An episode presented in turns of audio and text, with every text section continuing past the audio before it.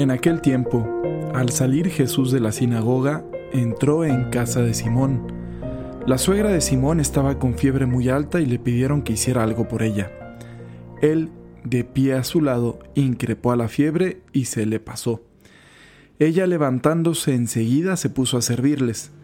Al ponerse el sol, los que tenían enfermos con el mal que fuera se los llevaban, y él poniendo las manos sobre cada uno los iba curando.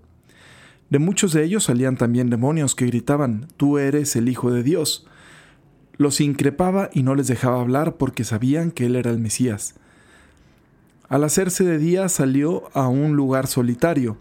La gente lo andaba buscando, dieron con él e intentaban retenerlo para que no se les fuese.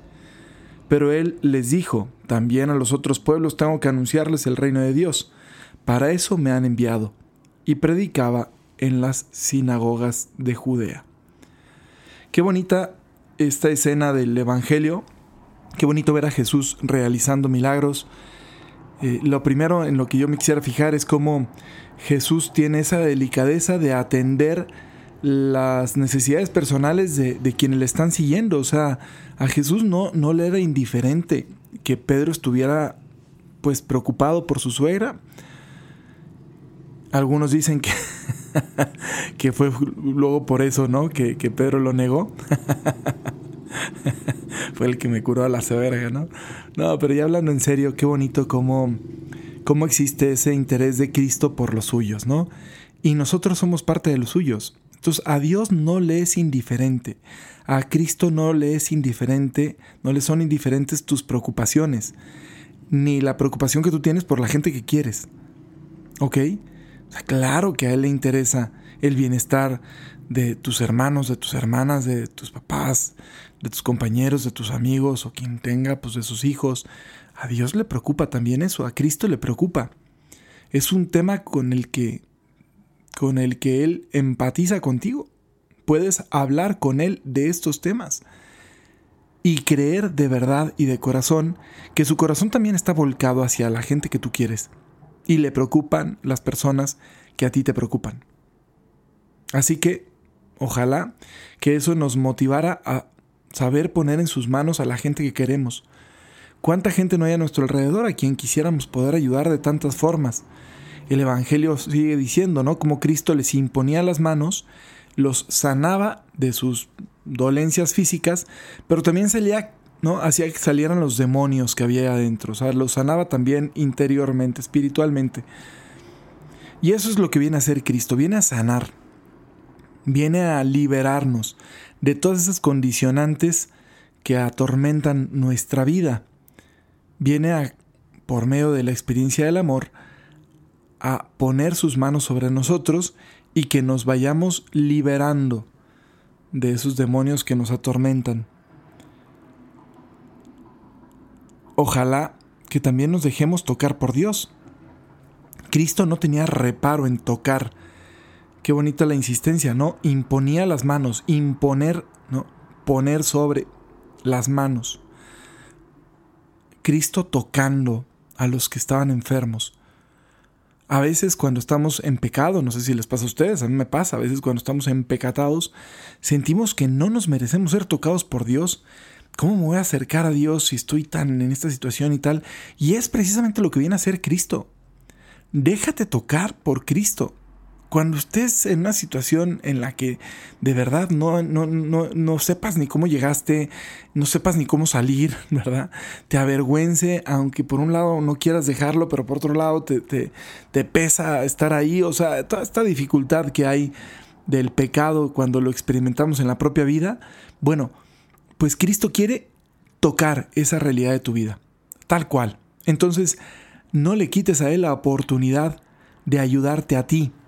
Déjate tocar por las manos del Señor, déjate tocar por esas manos que se dejaron traspasar para poderte tocar y sanar. ¿Cómo habrá sido? ¿Cómo se habrá sentido ser tocado por Cristo? Cuando hay una persona que te interesa, cuando hay una persona a la que quieres, qué bonito es ser tocado por esa persona.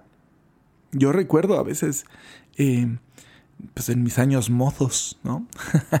cuando estaba más chiquitín, cuando era un pubertillo, eh, la sensación de que pues, la, en aquel entonces, ¿verdad? La, niña que me gustaba me tocara la mano, el brazo. O la sensación de confianza y de, de seguridad que te daba. Me acuerdo cuando mi papá me ponía la mano en el hombro o de pronto, ¿no?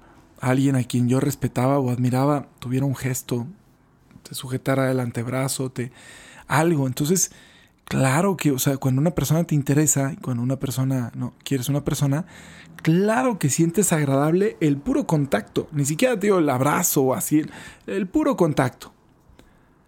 Porque es una persona con la que quieres entrar en contacto. Bueno, Cristo quiere entrar en contacto contigo. ¿Cómo se sentirá?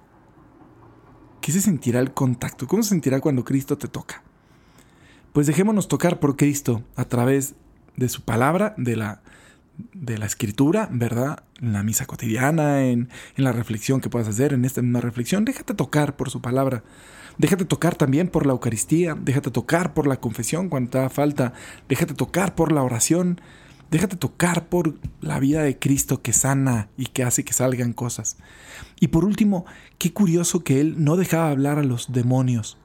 Les impedía que hablaran de Él. Y dice, porque ellos sabían que Él era el Mesías.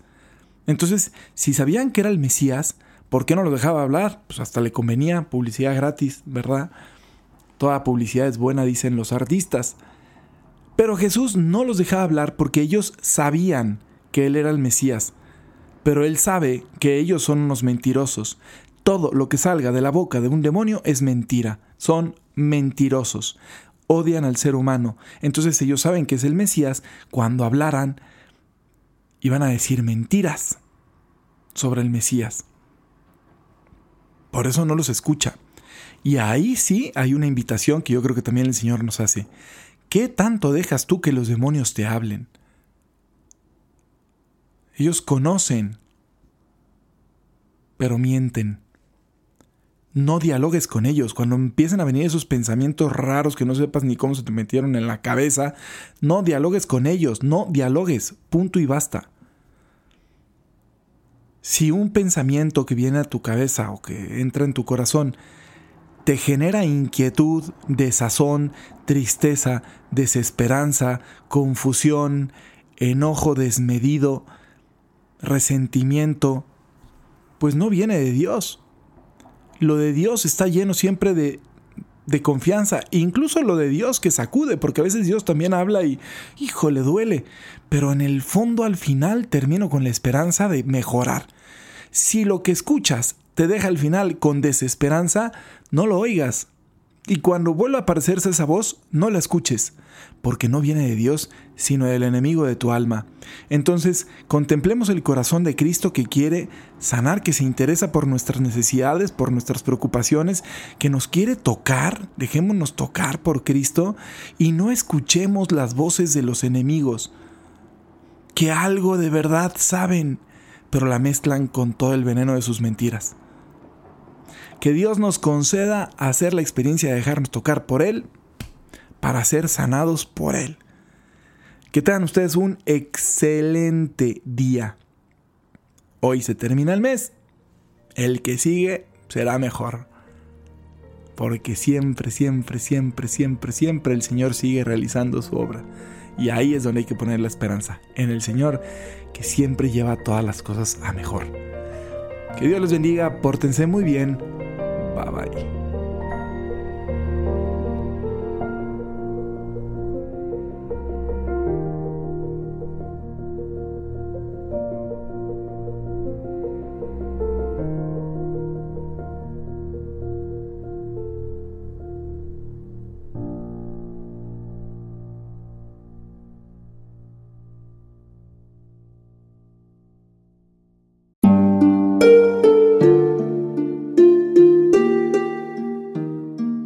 ¿Qué tal? Perdón por la interrupción, pero quiero invitarte a escuchar el nuevo podcast de Juan Diego Network que se llama Oraciones de la Noche. Ahí te voy a acompañar antes de dormir, así que no tienes excusa para no escucharlo. ¿Y qué vamos a hacer? Pues yo te voy a ir guiando para que te relajes, te prepares para dormir y haremos una oración juntos. ¿Qué te parece? ¿Nos vemos pronto entonces? Escúchalo en tu plataforma favorita. Solo sigue el link en los show notes de este episodio. Oraciones de la noche, no lo olvides, ¿eh? Nos vemos pronto.